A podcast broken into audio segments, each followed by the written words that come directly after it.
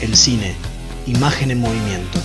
Pero desde sus comienzos la música fue parte de la experiencia cinematográfica. Hoy ya no podemos imaginar al cine sin música. Por eso vamos a recorrer las mejores bandas de sonido de las mejores películas. Esto es Luz, Música, Acción.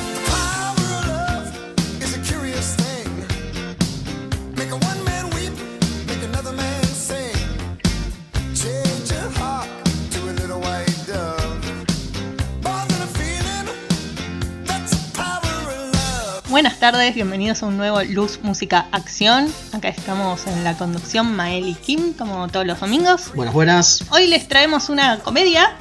¿no? Una comedia difícil. Eh, sí, la verdad que eh, esta película eh, lo que nos pasó es que eh, volver a verla no fue tan buena experiencia como lo esperábamos. A ver, nos reímos mucho, es cierto, Bueno, pero en ciertas partes.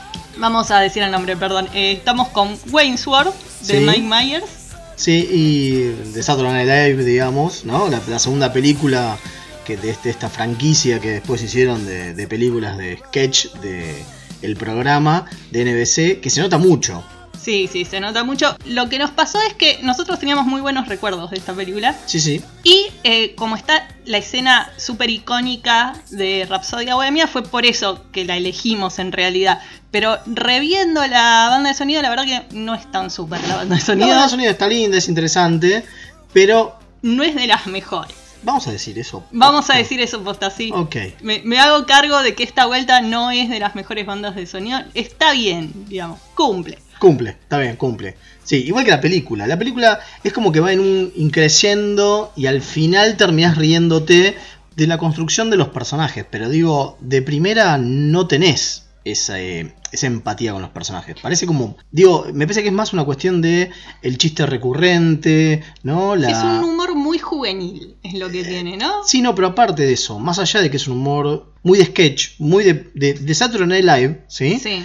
Me parece que en la película de primera no está como, a ver, como construida como película, sino como un- un- una sucesión de sketches. Bueno, pero ¿No? yo lo estuve pensando después de verla y no creo que ese sea el problema porque fíjate que cuando hicimos Blues Brothers, eh, Blues Brothers tenía esa misma cosa, de que de repente tenía secciones que eran medio como sketches, gags Sí, no, y seguía la película. Está bien, pero que es completo. Pero no es solo eso el problema. Para mí el problema es que la película no envejeció bien. O sea, tiene muchos chistes que son graciosos porque son referencias a cosas del momento.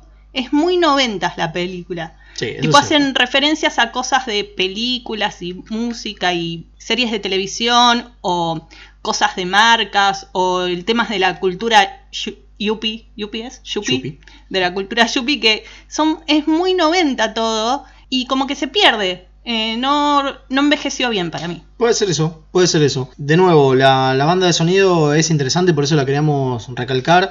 Y aparte porque quedó en el imaginario, ¿no? Digo, quedó en el, el- en el inconsciente colectivo de la gente. Sí, como ¿no? dijimos, es icónica la es escena. icónica es la como- escena, lograron algo que, sí, vamos a decirlo así, va a sonar medio extraño, pero digámoslo así. El video de original de Bohemian Rhapsody fue como eclipsado gracias a este pedacito de película. Bueno, ahora cuando hablemos más a fondo de esta, de sección de la película, eh, sí, vamos a profundizar sobre el tema, pero sí, es así, ¿no? Es como uno ya no puede escuchar Rapsodia Bohemia y no hacer con la Y cabeza. no hacer el headbanger, no, full, totalmente. Pero bueno, vamos a presentarla formalmente, ¿te parece? Dale. Wayne's World o El Mundo Según Wayne de 1992, dirigida por eh, Penélope Ferris. Y está bueno hablar que es la primera, ¿no? Película... La primera película de ella que no es documental, ella había hecho muchos documentales de eh, música, de rock, y se nota, Se nota, justamente se nota. en la elección que hace de que a veces él que él narre a la cámara y eso tiene mucho y que la cámara lo vaya siguiendo tiene mucho de eso me parece que fue elegida por Lord Michaels, ¿no? El productor de la película, esta, esta directora.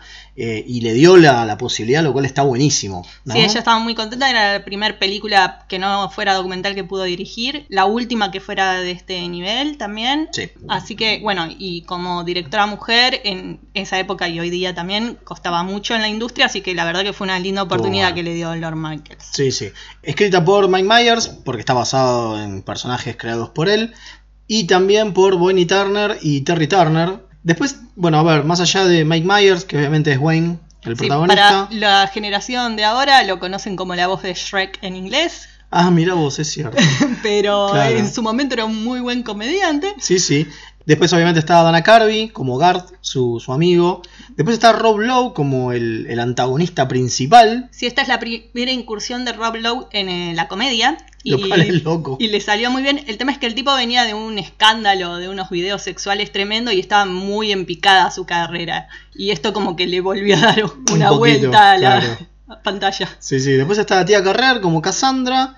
Y eh, para mí, interesantísimo el personaje que hace. Laran Flynn Boyle como Stacy, como la ex novia de, de. Wayne, la ex novia Sí, psicópata. nosotros veníamos de ver la de Twin Peaks. Claro, es como. y esto es antes de que estuviera en los practicantes como superfiscal. Así que muy tremendo el rango de actuación de la chica. Sí, porque sí, la muy, verdad, muy bien. La música, a ver, tiene un score pequeño, pero lo tiene. pequeño. Sí, de Peter Robinson. Y el supervisor musical, la supervisora musical, perdón, es Maureen Crow, que para mí hace un muy lindo, muy lindo laburo porque mezcla un montón de cosas. Está Sí, bueno. sí, eh, la banda de sonido, como dijimos, no es súper, pero está muy linda y como que queda para la película. Queda para la película. A ver, ¿qué era Wayne's World? ¿No? Digo, porque hablamos de que era un sketch de Saturday Night Live, pero no, no nació ahí, ¿no? No, venía de antes, es un personaje creado por eh, Mike Myers y ya lo había usado antes en It's Only Rock and Roll. Que es Estaba una serie de CBS, de CBC. Sí, en ese momento estaba solo Wayne, no existía el personaje de Garth todavía. Es más, se llamaba Wayne's Power Minute, Sí. ¿no? Y era del 87. esto. Pero bueno, cuando Mike Myers empieza en Saturday Night Live, eh, le propone el sketch este a, A Lorne, Michaels. ujú. Eh, bueno, y le incluyen a Dana Carvey como compañero, porque en ese momento Dana Carvey era mucho más popular que... Sí, sí, sí. eh, Mike Myers estaba recién empezando su carrera en Coso, digamos. Sí. En Saturday Night Live. La idea del sketch es que ellos, bueno, es como en la película, tienen un programa de cable eh, de última, tipo de aire sería, transmiten desde el sótano de la casa de Wayne y entrevistan gente que en general es gente del barrio, entonces de repente tenían personajes recurrentes como Phil Hartman que aparecía y eso, pero muchas veces traían a los invitados especiales de Saturday Night Live para hacer de alguna persona que venían a entrevistar. Por ejemplo, eh, muy gracioso el personaje de Tom Hanks.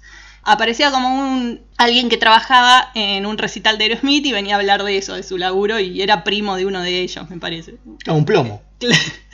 Entonces, eh, bueno, y era así el programa. En el programa, bueno, aparecen como invitados también Wayne Gretzky, que lo mencionan varias veces en la película porque ellos son fans del hockey y hay muchas referencias al hockey. Eso Eh, principalmente porque Mike Myers es muy fanático del hockey. Y es canadiense, es Claro. como el deporte nacional, así que... Claro, claro. Bueno, nos estamos yendo de tema. Otro de los invitados fue también Heather Locklear, que también la mencionan en la película, como que hacen referencias todo el tiempo, ¿no? Sí, sí, sí. Y el primer sketch de Wayne's World en el 89, en la temporada número 13 de Saturday Night Live. Bueno, como película, si bien le acabamos de dar con un caño tremendo, en su momento fue la película que recaudó más de 1992. O Wow, sea, ok. fue- sí, fue récord, así que consideren... Que en el ¿Cómo? 92 fue, fue, importante, digamos. Por eso claro. decimos lo de que no envejeció bien, porque hoy la vemos y no, eh, no entendemos muy bien. Sí, sí. Y fue, como dijimos, la segunda película de esta tanda de películas de, de Saturday Night Live, producidas por Saturday Night Live.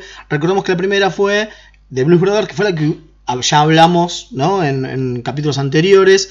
Y es loco porque pasaron 12 años entre una y otra. Tardaron mucho. Y se ve que elegían bien a ver cuál hacer. Además, recordemos que, como habíamos hablado, Blues Brothers eh, requirió mucha plata. Mucha, y mucha guita. Si bien recaudó lo suyo, tampoco fue el éxito que se esperaba. Entonces, claro, se tomaron su tiempo. Y esta película, eh, Wayne's World, fue la que recaudó más de todas las películas de Saturday Night Live. Wow, Fue la más popular. Y se entiende, porque el resto, la verdad, que no fueron tan buenas. No, no, vamos a hablar de algunas, quizás, depende, ahora hay- vamos a tener que mirarlas antes por las dudas. Vamos a con las primeras tandita de tres canciones, ¿te parece? Mm, Dale. Y obviamente tenemos que empezar con Rhapsodia Bohemia de Queen. Sí. Ya vamos a hablar, Sí, sí, ya les hablaremos. Eh, después viene Hot and de Cinderella. Sí, perdón la pronunciación. Y después Dreamweaver de Gary Wright, que bueno, es un temita que lo usan, a ver, no lo usan completo todo el tiempo, pero eh, ya vamos a hablar de por qué lo ponemos. Nos vemos en un ratito, escuchemos estas tres primeras canciones. Is this the real life? Is just fantasy? Caught in a landslide. escape from reality. Open your eyes, look up to the skies and see. I'm just a poor boy. I need no sympathy because I'm easy come, easy go, little high, little low. Anyway, the wind doesn't really matter.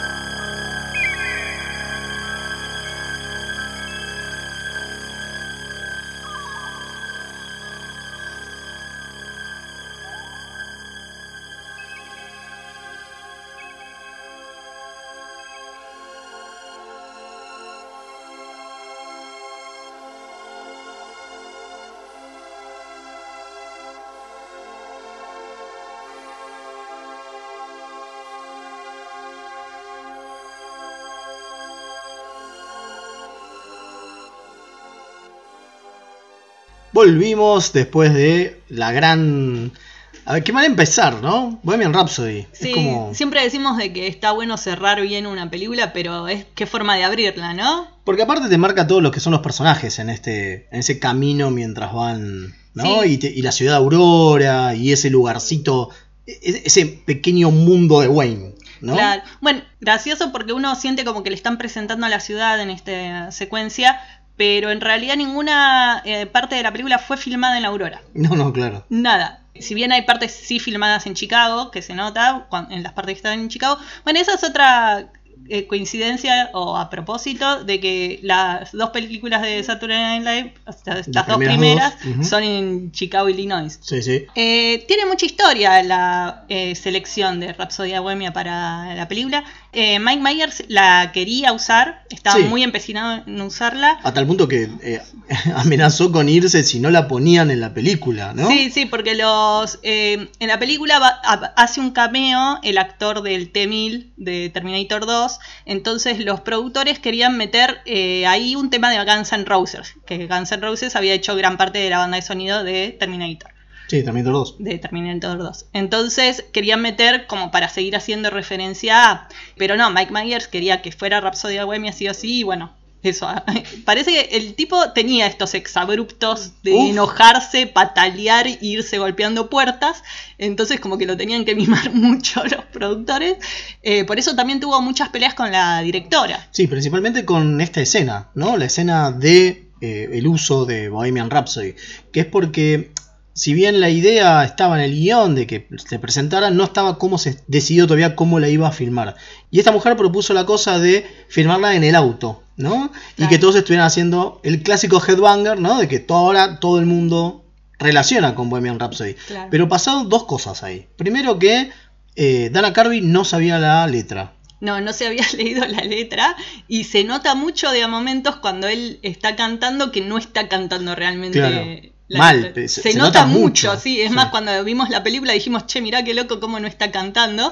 Y después, bueno, cuando nos pusimos a leer nos enteramos qué. que posta no estaba cantando. Sí, y después que Mike Myers eh, se quejó demasiado de que no le gustaba el movimiento del Headbanger porque no lo podía hacer. Sí, le costaba. Le costaba hacerlo y empezó a gritarle a la mina en el medio de la filmación de por qué carajo tenían que hacer esto, quién había decidido hacer esto, que se quería ir, por qué hacerlo tantas veces y no sé qué. Y es como, como que nadie se iba a reír de, esta, de este momento, no sé qué. Sí. Y le pifió zarpado. Porque Sí. como dijimos, es el momento icónico de la película, ¿no? Exacto, es por lo que todos la recordamos, entonces qué bueno que la directora se mantuvo y la hizo con la visión que tenía, porque no hubiera sido lo mismo en la película. Sí, igual ya venía Mike Myers complicado porque, eh, por ejemplo, se quejaba del catering, se quejaba de que su hija no podía estar en la filmación. Digo, venía, era un tipo bardo. Sí, sí, se ve que, o sea, muy diva está. Aunque no sé si es tanto diva una cuestión posta psicológica, porque No sé. tenía muchos problemas, decían, de autoestima y de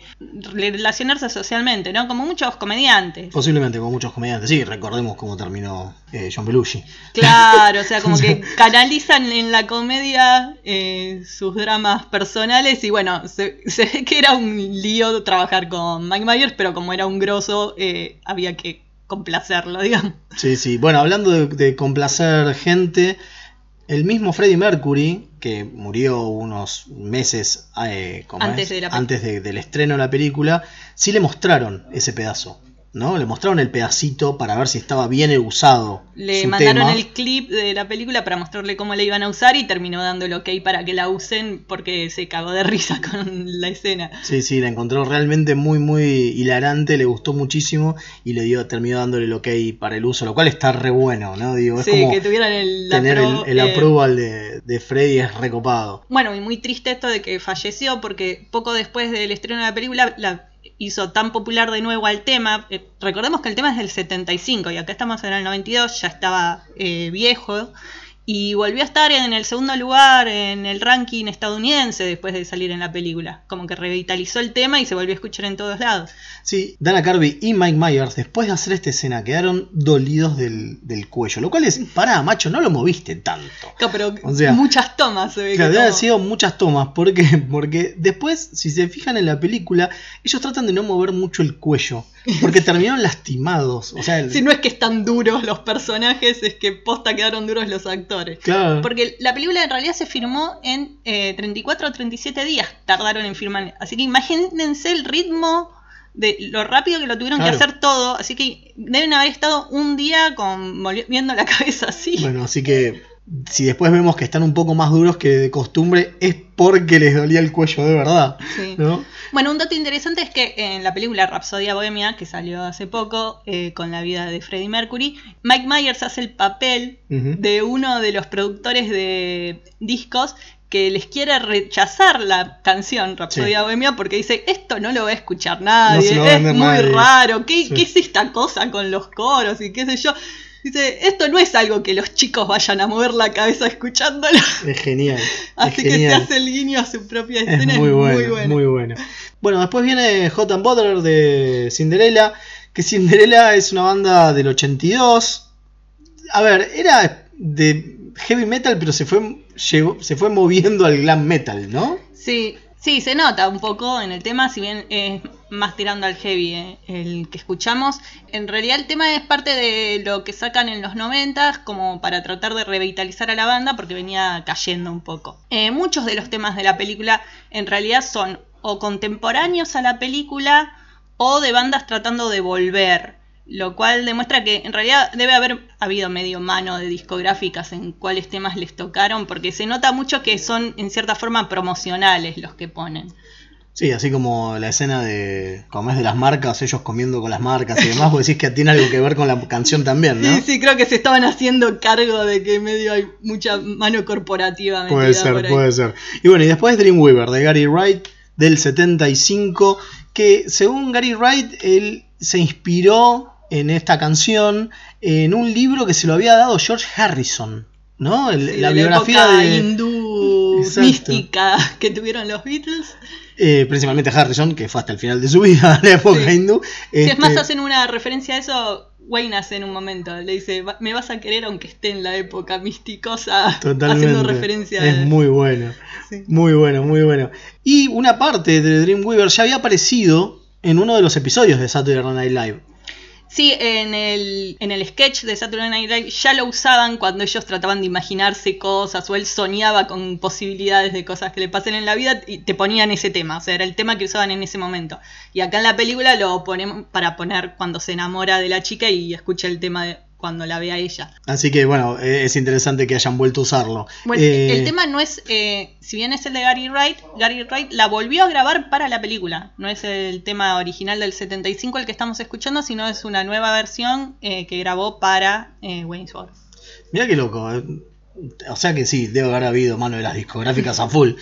Vamos con los otros cuatro temas, ¿te parece entonces? Para el segundo bloque, vamos con Mecánico de los Red Hot.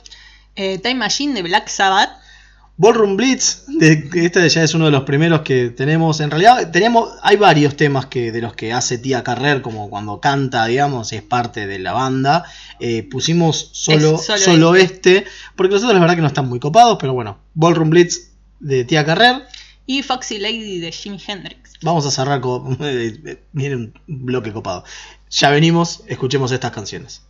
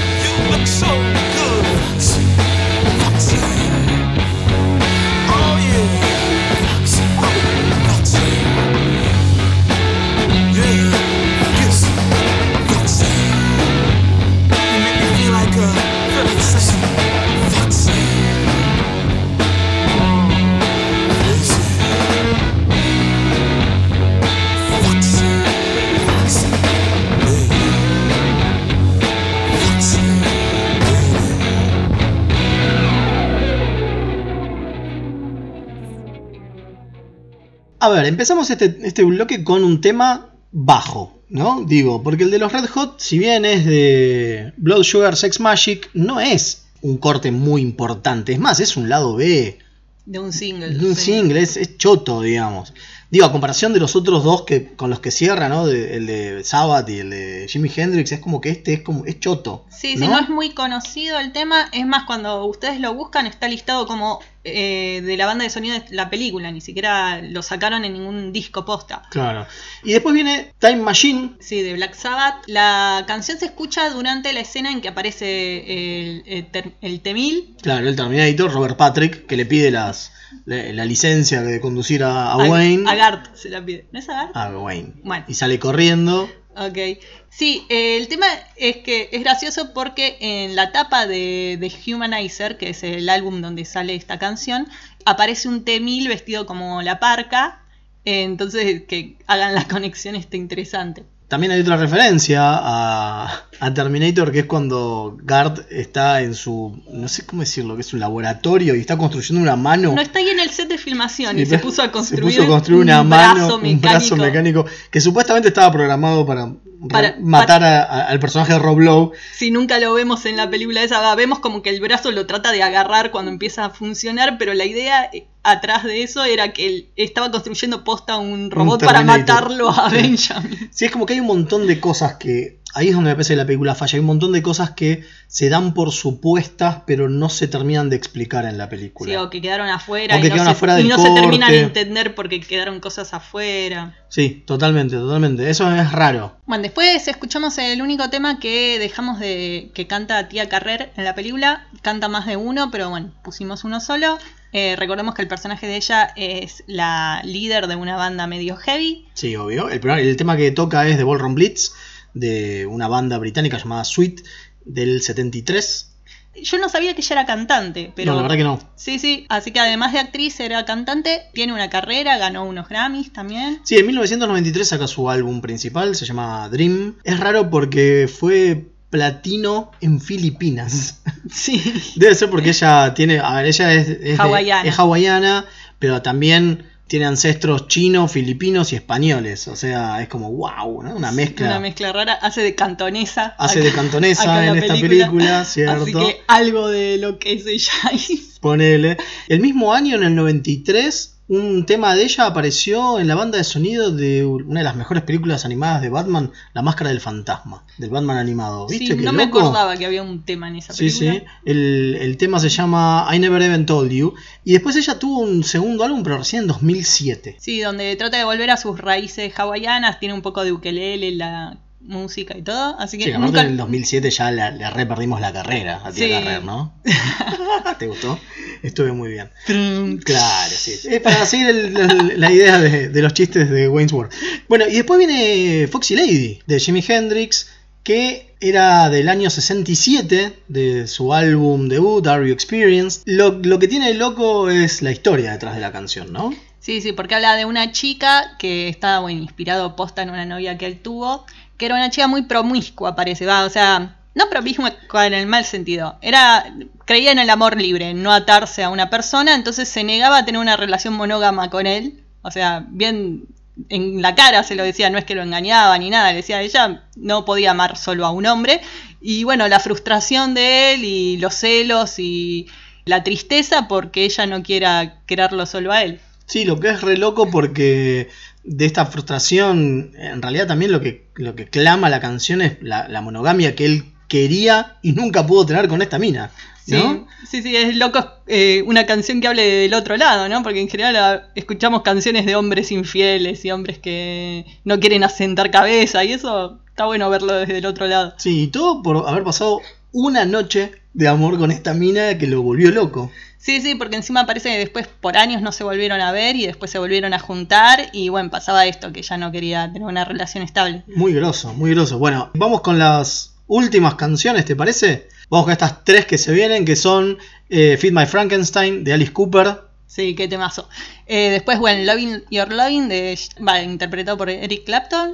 Y después el tema de Wayne's World, porque la verdad que nos gustó mucho. Sí. Es, un gran, es un gran cierre, digamos. Ya, el bueno. tema de Wayne's World ya lo vamos a hablar, específicamente cantado por Mike Myers y Dana Carvey, ¿no? Eh, en sus personajes. Claro. Así que bueno, vamos a hablar de eso. Y me parece que vamos a tener un plus al final. Un extra después de créditos. un extra después de créditos, así que pero bueno, eso lo vamos a hablar en un ratito. Vamos a escuchar estas nuevas canciones. Yes,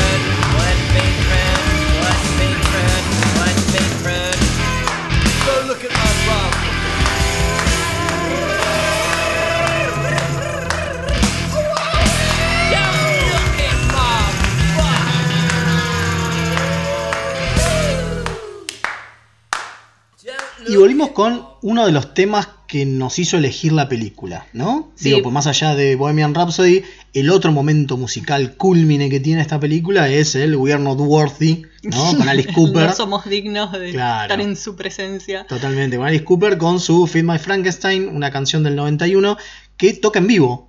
Sí, ¿No? la, la ve- va, lo vemos ¿Lo a él vemos en tocando en vivo. El original lo toca también junto con eh, Nicky Six, Cassandra Peterson, que es Elvira. Elvira, con Joe Satriani y Steve Vai. Sí, qué, qué- ¿No? la verdad, qué versión. Grosso, grosso. Sí, es más, lo mejor de todo es que para la película los querían a los cuatro. Claro, en la escena donde ellos van backstage y hablan con Alice Cooper y algunos de los chicos de la banda que están dando vueltas, la idea era que también estuvieran ellos. ¿Te imaginas que hubiese aparecido Elvira? Ay, me muero, me muero.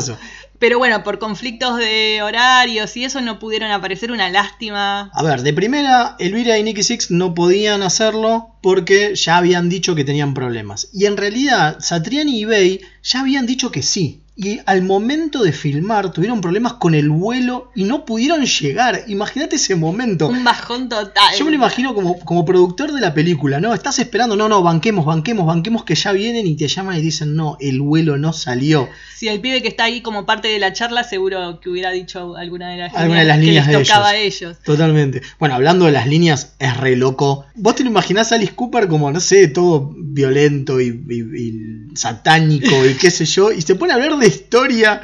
Y Sí, eso con esa voz así súper académica. súper académica. Y es porque el chabón realmente le gusta la historia. Sí, eso es re loco. ¿Sí? Bueno, sí, no, está bien. Es, Pero es la obviamente clásica. es un personaje. Claro, digamos. es la clásica esa de que el personaje que vemos en escena no es lo mismo que la persona, ¿no? Claro, bueno, y obviamente cuando él fue, cuando lo llamaron, él dijo, bueno, sí, voy a hacer un coso en vivo, voy a decir, hola, ¿qué tal? ¿No? Y Sí, no sabía que tenía líneas en serio para Claro. decir después y bueno, le, le gustó toda la improvisación esa con lo de la historia. Con lo de la historia le encantó, se cagó de risa y se nota que la pasa bien, ¿no? Sí, se nota que la pasa bien. están todos ahí re y los otros dos así súper nerviosos, me encanta, me encanta. Sí, es una gran escena, la verdad que es una gran Bueno, escena. es una de las partes que todavía, que todavía se disfrutan, digamos. Sí, sí, sí, aparte, digo, de nuevo, es como, la película tiene dos partes icónicas, una es el headbanger en, la- el, en el auto y otra es el we are not worthy, no somos dignos. Sí, es No, lo que es hace como- la película, básicamente. Claro, básicamente es lo que hace la película, sí.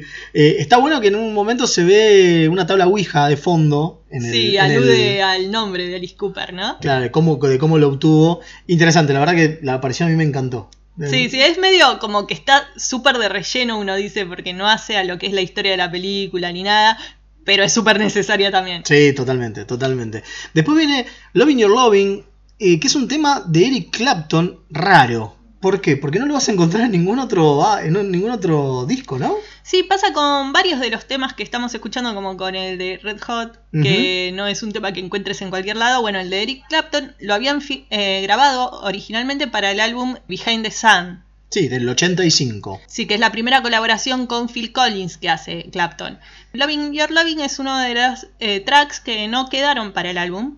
Ah, Eh, uno de los descartes, digamos. Claro, hubo cuatro o cinco que no quedaron y nunca salió en ningún álbum después. Salvo en el soundtrack de Wayne's World. Claro, así que Grosso. bueno. Muy grosso. Sí, medio como esas joyitas que podés encontrar como en el soundtrack de Highlander que dijimos, que la versión de It's a Kind of Magic Es otra. es una versión única que no encontrás en otro lado. Bueno, acá tenés temas que no hubieras encontrado en otro lado también. Bueno, y obviamente cerramos con el tema de Wayne's World, la versión extendida, que esto es como que alarga y hace más profesional la idea de esta canción que cantan ellos al principio de cada programa, ¿no? Claro, en general ellos la cantan tipo a capela y Gart está con las baquetas pero no tocando nada. Claro, y, y Wayne en un momento hace como un de guitarra, Sí. pero no toca nada en realidad, que es esta cosa de Wayne's World, Wayne's World, Party Time, Excellent, ¿no? Digo, y es nada más que eso. Bueno, acá hacen un tema de eso. Es Hacen genial. un tema, sí, junto con G. Smith, que es de la banda de Saturday Night Live, que también, bueno, lo vimos trabajar con los chicos de Blues Brothers. Se ve que es un grosso el tipo porque la verdad que queda muy bueno el tema. Sí, sí, sí, muy, muy, muy, muy lindo. Es largo porque es el que cierra los títulos. Eso iba a decir, exactamente. Es, es como el cierre final, ya está, listo, se acabó la película. Pero en realidad no, porque la película tiene un... Me parece que es una de las mejores es- escenas post créditos. Sí, en ¿No? una época donde no teníamos escenas postcréditos todo el tiempo, No. o era ya una cosa trillada que todo el mundo esperaba. como las películas de Marvel de ahora. Claro, ahí eh, hacen dos escenas postcréditos, una a la mitad cuando está empezando y una al final, que es muy buena, te terminás riendo mucho con él. Me parece que eso también es, es esto que decíamos de que la película tiene un crecimiento del, del chiste, del humor. ¿No? Digo, vos al principio te puede chocar lo que estás viendo y te puede no causar gracia, hasta que después, clásico de humor de sketch, lo repiten tres o cuatro veces o dos o tres veces y, ah, y, y empezás a entrar en la onda del personaje. Digo, el personaje de Garth es un tipo tímido, tontón, qué sé yo, y verlo bailar con las manitos. ¡Ay, es- las manitos! Es maravilloso. no hablamos de las manitos. No hablamos de las manitos de Garth. Es Sí, en, un en uno de los momentos cuando está cantando Tía Carrera al final, eh, Gart está como de fondo eh, bailando y mueve las manitos como agitándolas y es tan gracioso. O sea, es muy bueno con comedia eh, física. Dana Dana Carvey, y sí. la verdad que se nota porque eh, los mejores momentos y de los chistes que justamente superan esta cosa del tiempo, porque no son chistes relacionados con alguna referencia de la época, son justamente los chistes de comedia física y son los mejores momentos de la película, me parece. Sí, en ese momento Dana Carvey es como que mm, resalta a comparación de Wayne, que de nuevo, Mike Myers es más un tema de comedia de, de diálogo, ¿no? Claro, Y, y de interpretación. Sí, de claro. cuando se mete en un personaje y hace el personaje, sí. En cambio, Dana Carvey, por la parte más callada que tiene su personaje, eh, se apoya más en lo físico. No solamente su personaje, sino que él también es muy tímido, ¿no? Digo, el mismo Sí. Dana Carvey es tímido. Sí, el actor no siguió haciendo mucha carrera en Hollywood por eso mismo, porque es más así retraído. Bueno, la película tiene varias referencias a Star Trek, ¿no? Señor Remera Roja, Sí, Mael Morjo. Por supuesto. Por supuesto, obviamente tiene lo más interesante que es el tema con el que vamos a cerrar. Es un tema postcrédito, ¿no? Porque lo vamos a dejar justamente Sí, postcrédito. no en la película, acá. Acá lo vamos a dejar en el programa postcrédito, que es una versión del tema de Star Trek, la serie original, eh, silbado por Dana Carvey. Sí, porque hay un momento en que ellos están mirando las estrellas y él se pone a silbar todo el tema entero. Está muy bueno, nos gustó mucho, así que ahora lo vamos a poner porque es nuestro programa y, Y aparte porque somos somos trekkies. autócratas. Ese sí.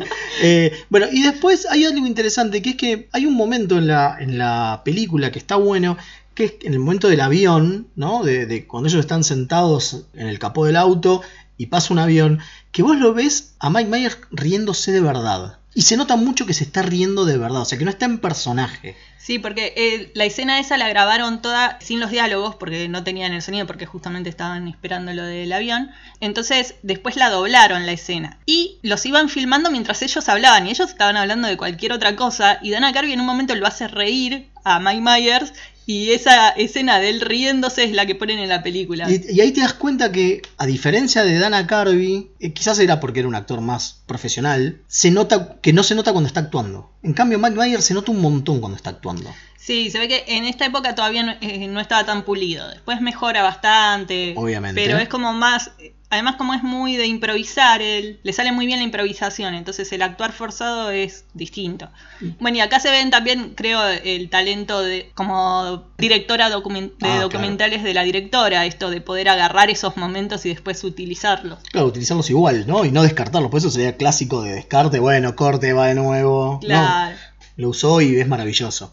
Así que bueno, les dejamos con este tema post créditos de Star Trek, solo porque somos trekkies y es lo que hay.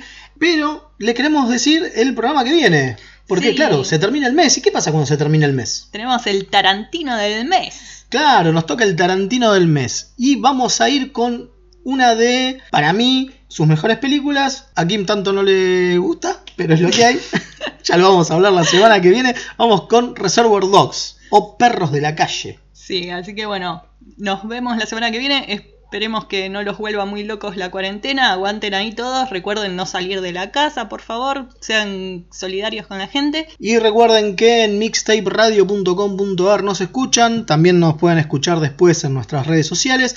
Y lo que tiene interesante Mixtape Radio es que durante todo este mes está haciendo, eh, durante toda esta semana, perdón, está haciendo una radio abierta para quienes quieran tener desde sus casas un podcast, tenés un podcast y no, no tenés cómo grabarlo, bueno, conectate con la gente de Mixtape Radio que la idea es aprovechar que todos estamos, nos tenemos que quedar en casa y hace una grabación desde la casa cada uno y después la pasa a Mixtape Radio para que se emita por ahí. Mirá qué copado, no sabía. Claro. Bueno, así que ya saben, el que está aburrido se puede ir a hacer radio. Es la idea, así como lo hacemos nosotros. A ver, si nosotros podemos, ¿no? Dale, nos vemos la semana que viene.